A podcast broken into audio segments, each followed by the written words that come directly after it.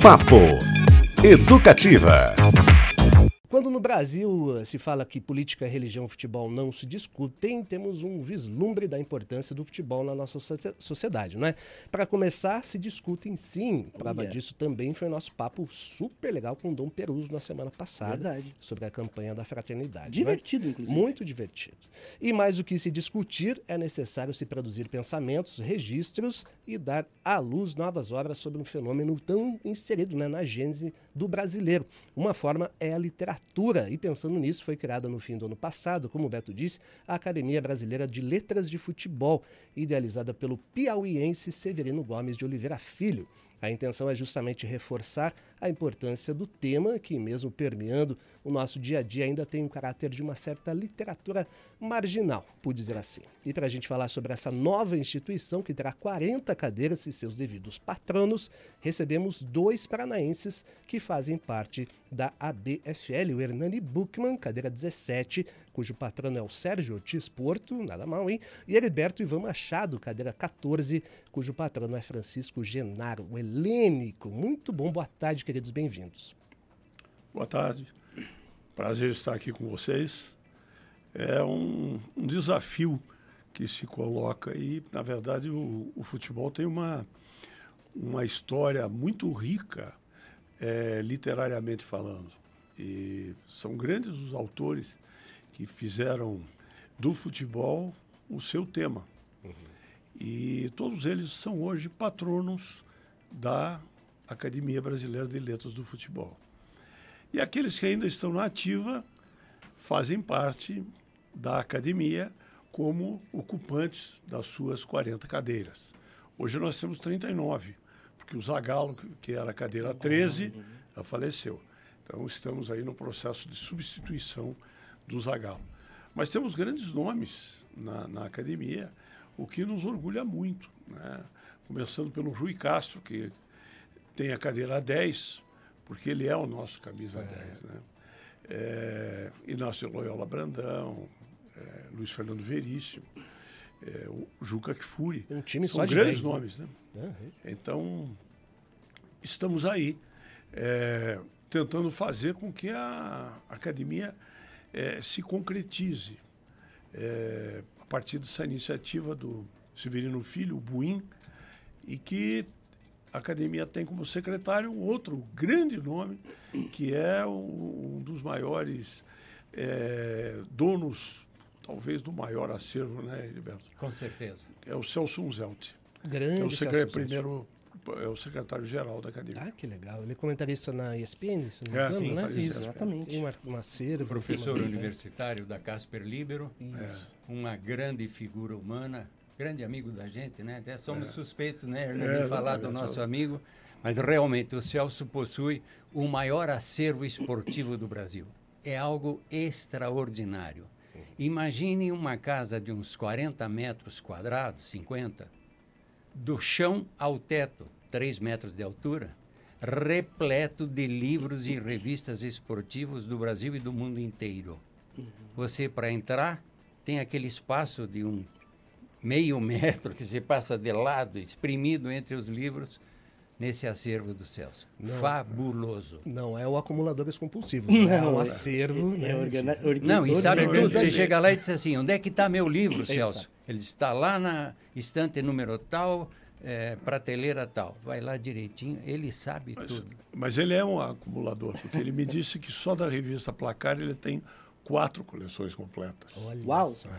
Que maravilha. Grande Celso Zete. Heriberto, a gente entrar um pouco nessa conversa para entender é, a importância e a necessidade, vamos colocar assim, dessa, desse projeto, porque dado o tamanho da dimensão e da importância cultural né, do futebol no país, no Brasil, você acredita que na produção literária, quando a gente fala produção literária, aqui a gente pode fazer, é super abrangente, né? Perfeito. Pode para o humor, para crônica, para o romance, para novela, para uma série de...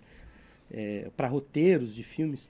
Você acha que a gente tem a devida, o devido reconhecimento, o devido a, o aspecto da leitura do assunto tem a, a, devida proporção ao tamanho do que ele representa para a cultura?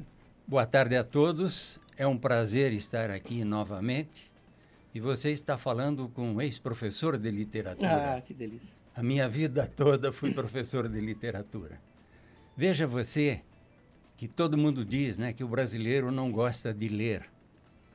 Entretanto, mesmo não gostando de ler, nós temos uma produção literária de altíssima qualidade. Temos escritores que são tops dentro do mundo literário. Né? Veja Guimarães Rosa, Machado de Assis, José Lins do Rego e por aí vai. Né? E no nosso caso, da literatura esportiva, o Brasil precisava dessas pessoas que se dedicassem a documentar o futebol. Uhum. Durante muitos anos, nós tivemos pouquíssima produção esportiva literária. Mas, a partir dos anos 90, o Brasil passou a produzir muito e com qualidade. Então, pessoas se dedicaram a pesquisar, a catalogar e a documentar o esporte no Brasil. No nosso caso específico, né? Uhum. Eu tenho 62 anos dedicados à pesquisa e à documentação esportiva. E nesse tempo todo, né, eu já produzi 41 obras. E continuo fazendo isso porque é a minha paixão como é a paixão do Hernani. E com detalhe, vamos acrescentar agora: Hernani Buchmann será o nosso presidente da Academia Brasileira de Letras do Futebol. Um em primeira mão Olha, estamos dando aqui. Nem Olha, ele sabia. Nem ele, acabou de saber. então veja, é, é uma honra para nós uhum. fazermos parte de uma academia de letras do futebol. Felicíssima a ideia do Buim, o Severino Filho, ao criar em 12 de novembro a academia. Somos 40 privilegiados, evidentemente. Agora, no caso, vai ser 41, né? Porque o Zagalo já partiu para outra dimensão. Mas isso faz com que seja feito o reconhecimento daqueles que se dedicam a produzir obras para documentar o futebol no Brasil. Hum. Muito bem, pessoal. Hernande Buchmann e Heriberto Ivan Machado aqui falando sobre participação deles também. A gente está conhecendo um pouco mais a Academia Brasileira de Letras de Futebol. E esse esporte é tão encantador, Beto Pacheco e senhores, é, que a gente pode pensar numa literatura, digamos, mais tradicional. Um, tem um livro do Sérgio Rodrigues chamado O Drible, que é fantástico, premiadíssimo ensaios do José Miguel Wisnik, o Futebol e o Brasil, que é uma coisa uhum. linda. Aproveitando a participação do Heriberto, é, como é que é o tema é visto na academia? Tem um certo, uma certa, um certo medinho, assim, uma certa, um certo distanciamento do tema geral em si do futebol? Não, não, não tem, né? Não, não, não tem. É exatamente o geral é que faz parte. Porque você terá 40 membros na academia e cada um dentro do seu estilo, da sua linha de produção. Ah, desculpe. do seu a gênero. A academia é. que eu me referia à, à, faculdade, né? a universidade. Enfim. Ah, sim. Ah, sim. Dentro é. da universidade é diferente. Uhum. Pode falar, Hernando, por favor. Ah, o, na verdade, a Academia é, de Letras do Futebol, ela abriga todos os gêneros que estão contidos neste nome, nesse grande guarda-chuva que é o futebol. O Sérgio Rodrigues é um ficcionista do Isso. futebol. Ele tem o seu lugar. Ficção. É, né? Ficção, dentro do futebol. Tem os memorialistas. O Heriberto é um, esperto nisso. Né? É, tem o seu. O Celso Unzelt é outro esperto na memória do futebol. Uhum. O Celso, Celso Unzelt tem um, uma obra que é o Almanac do Corinthians, em que ele, de 1910 a hoje, ele tem o nome de todos os jogadores que jogaram no Corinthians. Faltam seis jogos, se não me engano, para que ele consiga é, o, o, resultado de todos os jogos do Corinthians. São jogos de 1910, 12, 14, quando o Corinthians era um time de várias. São seis jogos que ele não conseguiu chegar até hoje ao resultado, porque quem fez os gols, registro. porque não existe registro. Agora, eu tive uma experiência com ele é, na casa dele, disse, olha, tem um jogador do Guarani de Ponta Grossa que foi fazer um teste no Corinthians e jogou um amistoso no Parque São Jorge uma quarta-feira à noite. E eles, como é o nome do cara? Eu falei, Tatal. Foi lá, tá aqui, ó, Tatal. Jogou meio tempo num jogo do Corinthians, assim, assim, assim. Em 1961. Uhum. Assim, sabia é, é, tudo, sabe tudo. Então, a academia está aberta para todos aqueles que escrevem sobre futebol de uma maneira geral. É. E o esporte ajuda a contar parte da história do próprio país, é. né? do Brasil. E curiosamente, o maior templo do futebol brasileiro tem o nome de um escritor, né? Mário Filho. Mário Filho. É. Né? Porque ele foi a figura que batalhou insanamente para que houvesse a construção do Maracanã. Certo. E então deram o nome muito justamente, ao Mário Filho. Inclusive, só outra... um gancho para não perder, quarta-feira entrevistaremos o maior artilheiro da história sim, do Maracanã nesse senhor. programa. Zico vai estar aqui com a gente nessa é. quarta-feira, exatamente. O, o Mário Filho foi a primeira pessoa a unir a sociologia ao futebol no Brasil. E com a obra O Negro no Futebol Brasileiro, que é fenomenal. Uhum. Então, o, o Mário elevou o patamar dos escritos sobre futebol. Como o irmão dele, o Nelson, também. Sim. E na academia está também o Augusto Rodrigues, que é o terceiro irmão deles, como patrono. O Augusto Rodrigues era o que era cartunista também, que fazia cartoon? Era, é, fazia né? cartoon.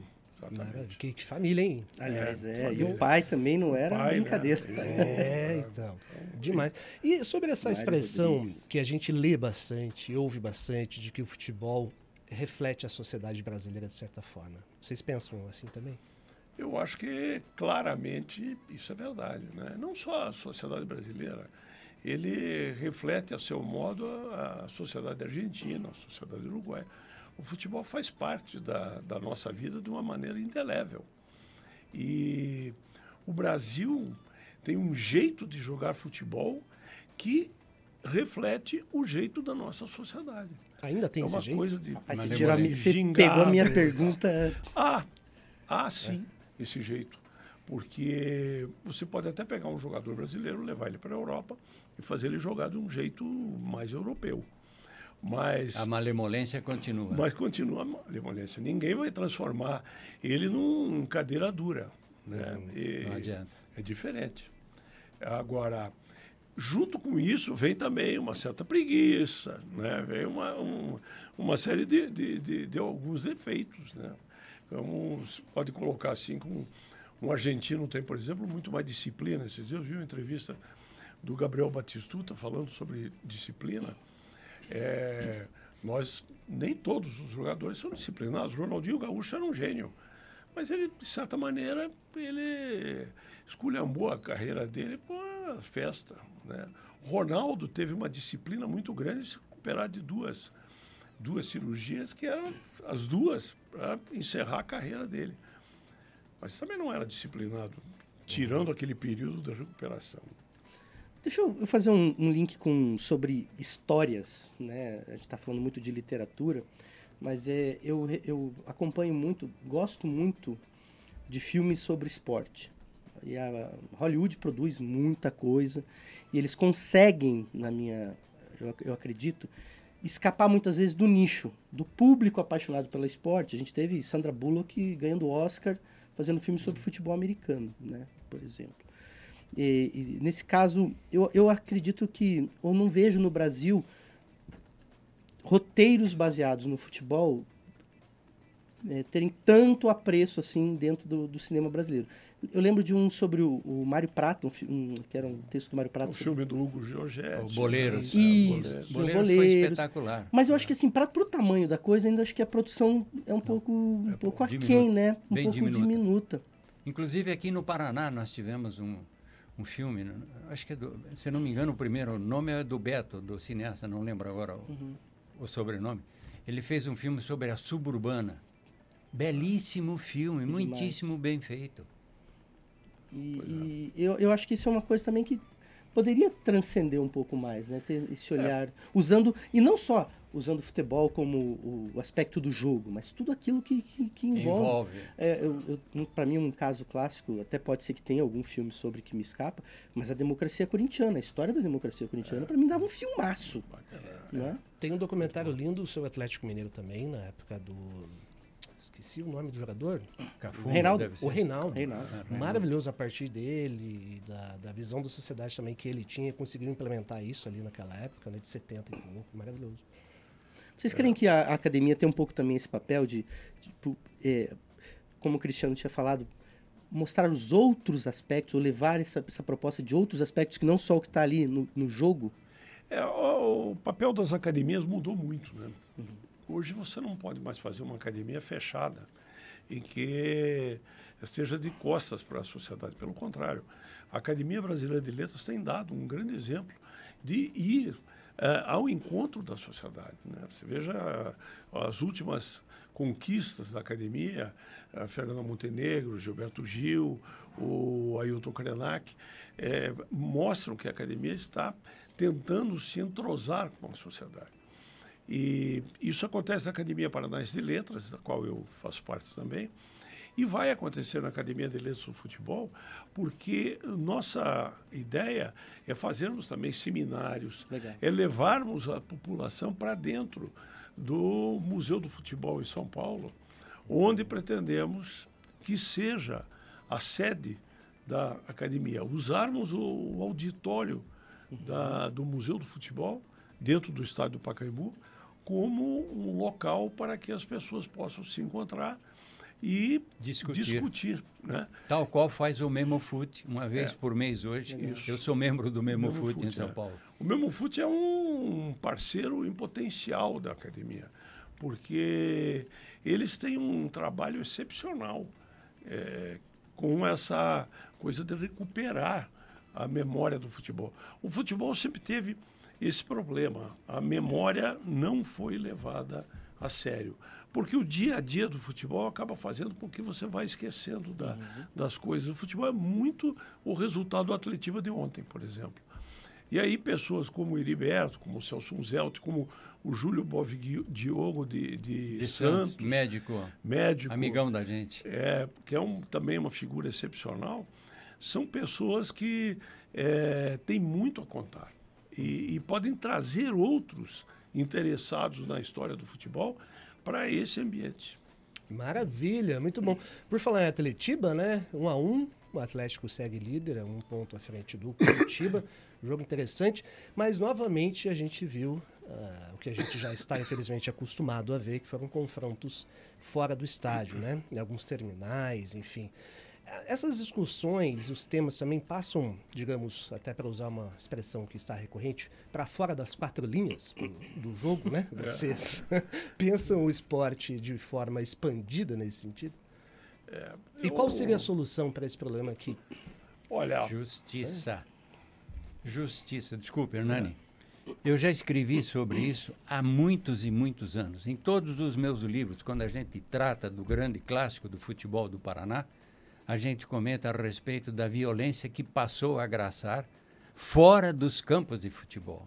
Porque dentro do campo conseguimos, não 100%, mas praticamente conseguimos liquidar com o problema que existia. Mas fora do campo continua. É o que você viu ontem. Mas aí tem que entrar a justiça. Os meios judiciários agirem de maneira dura a Inglaterra fez isso. Eu vi a entrevista de um hooligan que está há 12 anos fora dos campos de futebol. Perguntaram para ele qual era a sua maior tristeza. É de, e ele diz, é de não poder frequentar o estádio e ver meu time jogar. Uhum. Mas ele era um bandido. E a justiça penalizou com 10 anos de cadeia. E agora, estava fazendo 12 quando eu vi a entrevista, né? E ele sente ele não pode mais ir a um campo de futebol. Mas aqui, o sujeito é pego, vai para a delegacia, assina um termo é, circunstanciado. circunstanciado. meia hora depois está na rua. Ele continua praticando crime, destrói propriedade alheia e a justiça não faz nada. A impunidade que está agraçando é a grande responsável. Aliás, um dos últimos livros que eu li sobre futebol foi Entre os Vândalos, do Bill Buffer, Uhum. que, que ele, né, ele se insere dentro de uma, de uma dessas torcidas, vamos dizer. Quero até mostrar aqui, ó, Cristiano. Olha lá. Olha que legal. Futebol do Paraná, 100 anos de história. É, Gilberto esse livro- Machado. É Esse- de esse 2005. É, esse livro é, uma- é a verdadeira bíblia do futebol paranaense. Mil- 900 e... 910 900 páginas, mais ou menos. Agora, olha uma curiosidade, o tema que a gente está falando, sabe qual que é a última página que eu te tenho aqui? Olá, Thiago Hecker. É, isso. mas- Meu amigo Tiago. E os três não Os três. muito amistosos. Os inimigos. Ainda bem que estão os três aí, né? É, então, O Thiago continua desenhando os três, viu, Thiago? Não É. só os dois. Muito bom, pessoal. O papo aqui sobre futebol. Daqui a pouquinho a gente vai falar com o Samuel Tualdo, que criou um aplicativo é, é, goleiro de aluguel. Sabe aquele futebol que rola aí dia de semana? Beto Pacheco é um grande frequente. Tem goleiro, bastante goleiro lá eu sou o disponível? carrasco dos goleiros de aluguel. Tem, tem goleiro disponível lá? Como é que é? Tem, não, a gente tem os nossos próprios goleiros. É mesmo? gente- mas já, já, já tivemos que usar goleiro de aluguel em algum momento, é verdade. já sim. Eu fui goleiro. Foi goleiro também? Disputei dois campeonatos da Suburbana, por sinal. Que time? Pinheirão Futebol Clube. Ah, que legal. 1966 e 1967. Ah, que legal, hein? Eu fui goleiro na sétima e oitava série também, ganhei dois campeonatos. É. E o Hernani, já jogou a sua, seu futebolzinho? Joga já, ainda? Já fui goleiro também. Goleiro? Ah, então, No Colégio Santa Maria. Mas a minha única oportunidade como titular se deu num, num sábado e A única. tomei, tomei dois gols no primeiro tempo e o, o árbitro mandou trocar o goleiro. Eu saí, fui pro vestiário, fugi pela janela para ninguém ver que eu estava indo embora e nunca mais voltei. É- Era ali em frente ao Teatro Guaíra, né? Isso, na frente do E, Teatro e o outro goleiro era o, o grande publicitário também. Não. Esqueça o nome dele. O, o filho do Onha. Não, o João José Virbitsky. É, o Verbitsky era É. goleiro, porque Era- da minha sala de aula, pela janela, eu via o Verbitsky no gol, lá, O à era um pouco mais moço do que eu. É, a verdade era um menino chamado Getúlio, é, que era o goleiro titular. Aquele dia não apareceu, sei lá, chegou atrasado. E eu joguei. No segundo gol que eu tomei, ele, o, o, O o irmão Marista fazia assim, Troca, troca. embora, nunca mais voltei. Eu tenho uma história boa também. Eu tenho meus, eu tenho dois tios já falecidos, um por lado de mãe e outro por lado de pai. Minha família é de Palmeira, né? Jogavam, inclusive tive atletas no Ipiranga. E o meu tio por lado de mãe conta, passou a vida inteira contando que num jogo fez oito gols no meu tio por lado de pai. Era oito. E a vida inteira, isso foi assunto de almoço de família. Os oito gols que tio Geraldo fez em tio Gilson. Aliás, ontem, falar nisso, né? Teve o clássico Palmeiras e Corinthians e o Cássio foi expulso. Aí entrou o Gustavo Henrique no gol, muita gente está pedindo para ele ficar. pra ele ser... Quase levou um fregão, mas muita gente está pedindo o Gustavo Henrique no gol do Timão.